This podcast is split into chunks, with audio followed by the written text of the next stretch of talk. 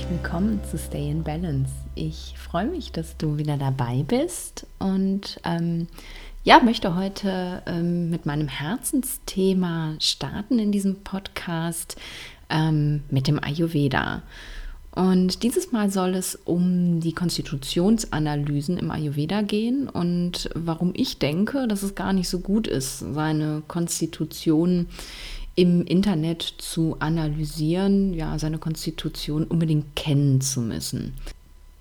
Aber bevor wir uns mit dieser Frage beschäftigen, fasse ich noch mal kurz für alle, die noch nicht so viel Kontakt mit dem Ayurveda hatten, zusammen, was diese Konstitution eigentlich ist, also was diese Doshas sind, von denen immer gesprochen wird. Im Ayurveda gehen wir davon aus, dass der Mensch ein Abbild der Natur ist. Man sagt auch gern ein Mikrokosmos im Makrokosmos. Das finde ich sehr, sehr schön. Alle Elemente, die sich in der Natur finden, finden sich also auch in dir wieder. Und jeder Mensch hat eine ganz individuelle Zusammensetzung dieser Elemente. Die, diese Zusammensetzung ist sozusagen wie dein Fingerabdruck. Und das weißt du ja vielleicht, dass wirklich kein Fingerabdruck dem anderen gleicht. Aus den fünf Elementen, die wir im Ayurveda kennen, setzen sich dann drei Bioenergien zusammen. Und das sind die sogenannten Doshas. Und äh, ja, der Ayurveda kennt fünf Elemente, wir im Westen ja nur vier. Neben den bekannten, also Feuer, Wasser, Luft und Erde, gibt es im Ayurveda noch das Element Äther das man mit Raum übersetzen würde. Das ist ähm, ja zu Beginn, ähm, wenn man sich damit auseinandersetzt, erstmal so ein bisschen schwierig. So was soll Raum für ein Element sein? Aber im Endeffekt kann man sich vorstellen, dass eigentlich nie keins der anderen Elemente ähm, sein könnte, ja, ohne Raum, ohne ja, den Raum, in dem es sich befindet. Und dann wird das, finde ich zumindest für mich, ein bisschen klarer. Das heißt also, jeweils zwei Elemente bilden zusammen ein Dosha. Und aus dieser Zusammensetzung der Elemente ergeben sich ganz logisch auch die Qualitäten der einzelnen Doshas. Fangen wir mal an mit äh, den Elementen Luft und Äther, also Raum. Diese beiden Elemente bilden zusammen das sogenannte Vata-Dosha. Vata, das ist das Bewegungsprinzip, sagt man. Alles, was sich im Körper bewegt, wird von Vata gesteuert. Und Vata ordnet man die Qualitäten leicht, trocken, rau und auch instabil zu. Ein Mensch, der viel Vata im System hat, ähm, den würde man eher als eher schlank und flexibel beschreiben. Ähm, die Haare sind meist dunkel und eher fein und auch die Augen sind dunkel und die Haut ist eher trocken und rau. Vata-Menschen haben eher einen unregelmäßigen Appetit und verspüren auch wenig Durst, was ähm, ja häufiger mal zu Verdauungsproblemen auch führen kann, zum Problem mit Verstopfungen oder auch Blähungen. Und Vata-Menschen ähm, klagen auch oft über, über Kältegefühl, so vor allem in Händen und Füßen. Vom ja, mental-emotionalen her sind Vata-Typen sehr aufmerksam und kreativ, handeln sehr rasch und überlegen auch nicht lang. Und sie sind ähm, ja unglaublich begeisterungsfähig, können dann aber auch mal sprunghaft sein. Wenn Vata gestört ist, also ein Übermaß an Vata vorhanden ist, äußert sich das in Austrocknungen, wie ich auch gesagt habe, Blähungen oder Verstopfung, einem Kältegefühl und auch Beschwerden ähm, in den Gelenken, einem Gewichtsverlust und frühzeitigen Alterserscheinungen. Und emotional kommt es sehr schnell zu Angst und innerer Unruhe und auch Schlafstörungen sind ganz, ganz häufig. Das nächste Dosha ist das sogenannte Pitta-Dosha. Pitta setzt sich zusammen aus Feuer und Wasser. Und man sagt, dass Pitta das Transformationsprinzip ist. Pitta ist ähm, an allen Stoffwechsel- und Verdauungsprozessen im Körper beteiligt, beziehungsweise steuert diese. Und Menschen, die viel Pitta haben, sind so ja von mittlerem Körperbau, sportlich, haben eher normales Gewicht und die Haut ist eher hell und neigt auch manchmal zu Sonnenbrand und ja, sie haben auch gerne mal Sommersprossen.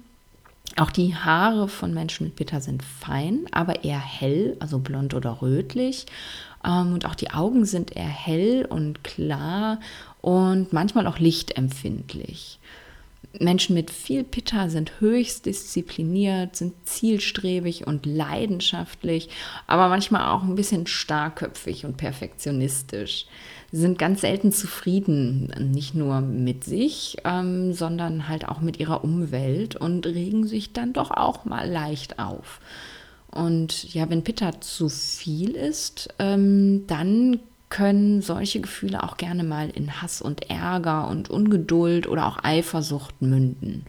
Und körperlich, ähm, durch das ganze Feuer, was eben in Pitta vorhanden ist, sieht man gerne ähm, Entzündungserkrankungen, vor allem Entzündungen der Haut, aber auch Verdauungsstörungen, also Störungen des Appetits und ähm, Durchfall und Sodbrennen sind bei Pitta-Störungen gar nicht mal so selten.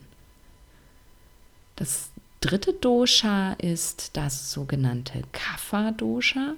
Und Kapha setzt sich zusammen aus Erde und Wasser.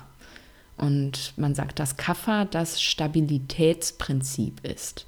Kapha hält sozusagen den Körper zusammen und versorgt ihn mit Flüssigkeit und ist auch für den Aufbau der Gewebe zuständig. Das kann man sich vorstellen, wenn man Wasser und Erde zusammenbringt, dass das ja ein ähm, schön, schönes, stabiles, matschiges Etwas gibt. Und so ist Kapha eben auch. Kapha ist eher schwer und ähm, ja träge, aber eben auch geerdet. Und Kapha-Typen sind optisch eher kräftig gebaut und haben dickes, dunkles Haar, gerne auch mal Locken und die Haut ist glatt, aber eher fettig und ölig und die Augen sind ähm, groß und meist dunkel.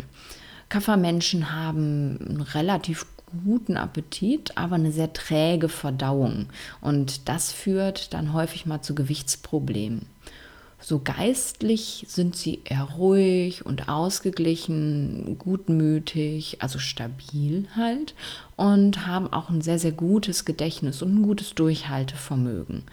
Und wenn Kaffer im Gleichgewicht ist, dann ähm, sind das Menschen, die ja für Dinge stehen wie Liebe und Gelassenheit und auch Versöhnlichkeit. Und eine Störung von Kaffer äußert sich gerne in, in, Trägheit und aber auch sowas wie Anhaftung und Gier. Und körperlich sieht man ganz häufig Verdauungsstörungen, aber auch also Wassereinlagerungen im Körper, sogenannte Ödembildung und ähm, da Kaffer viel eben im, ja, so im oberen Brustbereich sitzt, ähm, kommt es auch zu ja, Erkältungserkrankungen, Verschleimungen der Atmungsorgane. Genau, das war so einmal ganz kurz zusammengefasst, was die Doshas tatsächlich sind. Und ja, vielleicht hast du auch schon so ein paar Sachen irgendwie an dir und in dir erkannt. Und ja, jeder, der irgendwo mit Ayurveda in Kontakt kommt, möchte eigentlich sofort wissen, was ist denn mein eigenes Dosha jetzt? Also was ist meine Konstitution? Und da stößt man dann im Internet ganz schnell auf solche ja, Konstitutionsanalysen, auf sogenannte Dosha-Tests, mit denen du angeblich in Anführungsstrichen deine Konstitution bestimmen kannst. Davon halte ich, ja, muss ich sagen, mal so gar nichts. Warum? Das erkläre ich dir jetzt mal. Zuallererst mal muss man unterscheiden, ob man von der Grundkonstitution spricht, also dem sogenannten Prakriti, oder von der aktuellen Konstitution, also dem Vikriti. Ähm, das Prakriti ist die Konstitution, mit der du auf die Welt kommst. Die, ähm, ja, das Zusammenspiel deiner Eltern, aber eben auch die Tageszeit, die Jahreszeit, ähm, die Mondphasen, sehr, sehr viel ähm, ja, hat einen Einfluss darauf, mit welchem Prakriti du auf die Welt kommst. Und ja, eigentlich schon in dem Moment, in dem du geboren wirst, entwickelt sich aus dem Prakriti das Vikriti. Ähm, das hat was damit zu tun, dass ja, wir eben ein Abbild der Natur sind und dass alles von außen einen Einfluss auf unsere Bioenergien, auf unsere Doshas hat. Der Lebensabschnitt, in dem du dich befindest, die Jahreszeit, aber auch die Tageszeit nehmen Einfluss ähm, auf die Bioenergien in dir.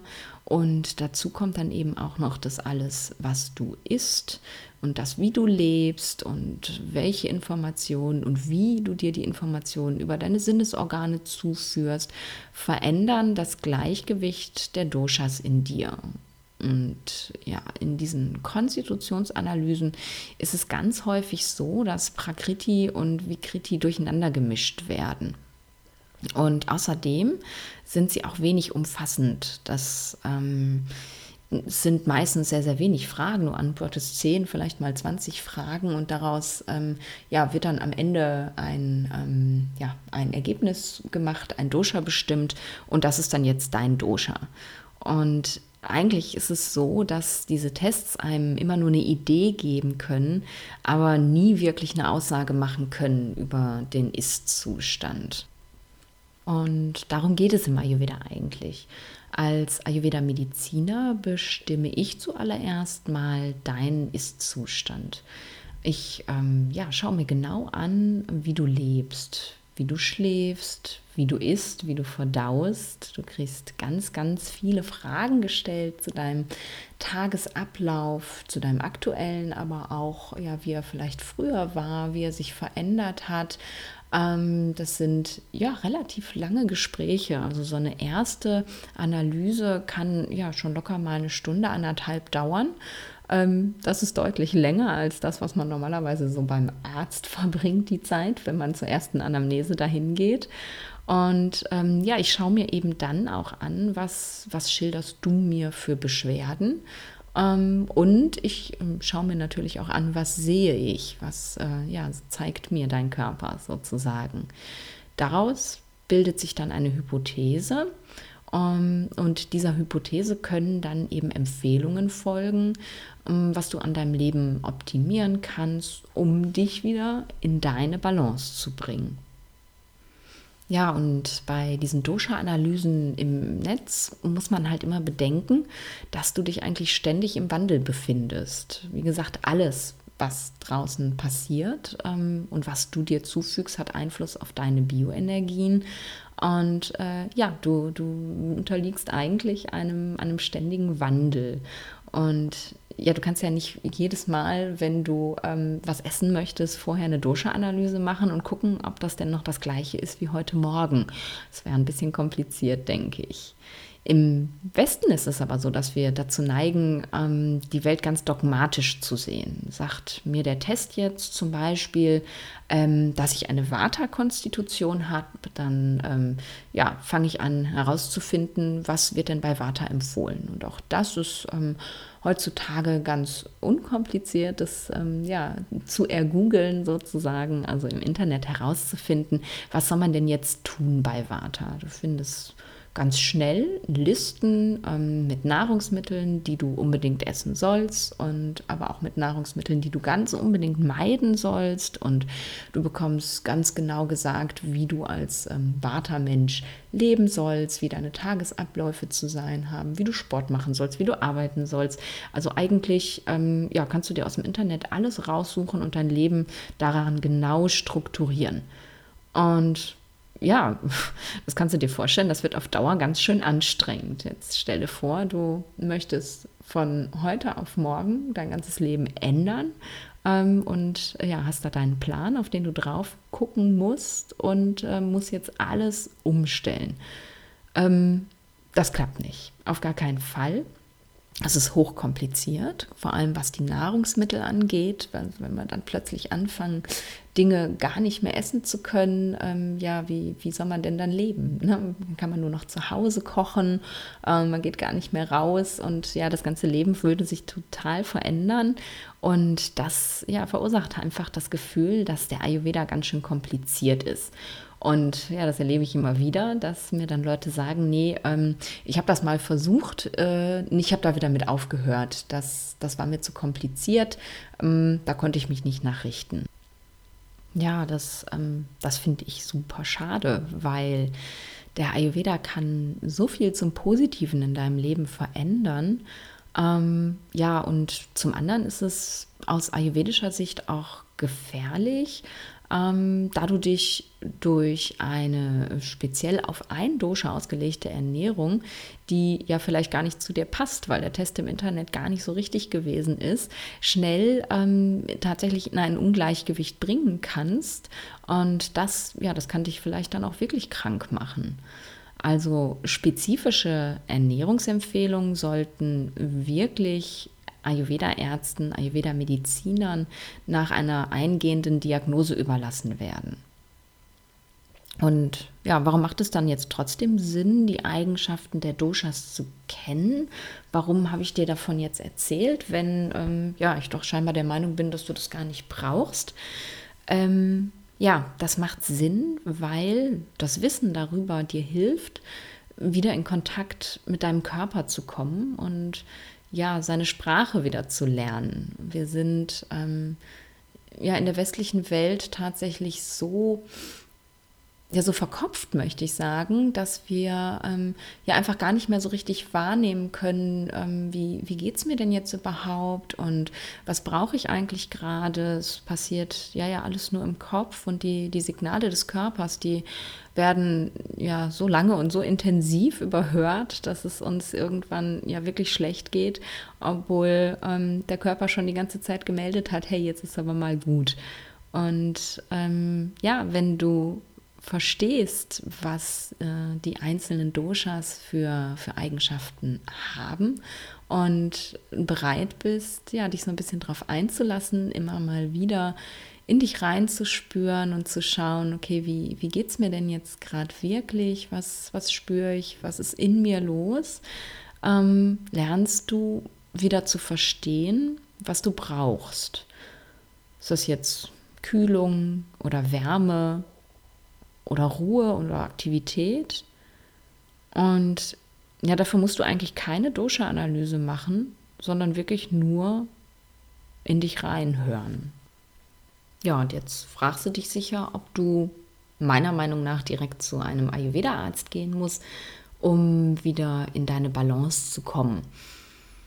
Die Frage würde ich einfach mal mit Jein beantworten. Wenn du wirklich gesundheitliche Probleme hast, ähm, dann macht das sicher Sinn, einen Ayurveda-Arzt zu konsultieren. Und der wird dir dann eben auch sagen können, ähm, ob es bei deinem gesundheitlichen Zustand sinnvoll ist, dass du ja speziell für ein Dosha, gegen ein Dosha, wie man es auch immer formulieren möchte, ist oder wird dir einfach auch nur Empfehlungen ja, zu deinem Lifestyle machen. Aber wenn du dich ja einfach nur ein wenig aus deiner Balance fühlst oder tatsächlich auch präventiv tätig sein möchtest, also vorbeugen möchtest, dass es überhaupt erst zu Krankheiten kommt, und dann kannst du allein mit dem Wissen des Ayurveda schon ganz, ganz viel selber tun und ähm, ja selber verändern, ohne dich irgendwie an strikte Listen und Ernährungspläne halten zu müssen. Und Prävention nennen wir im Ayurveda Svastavrita.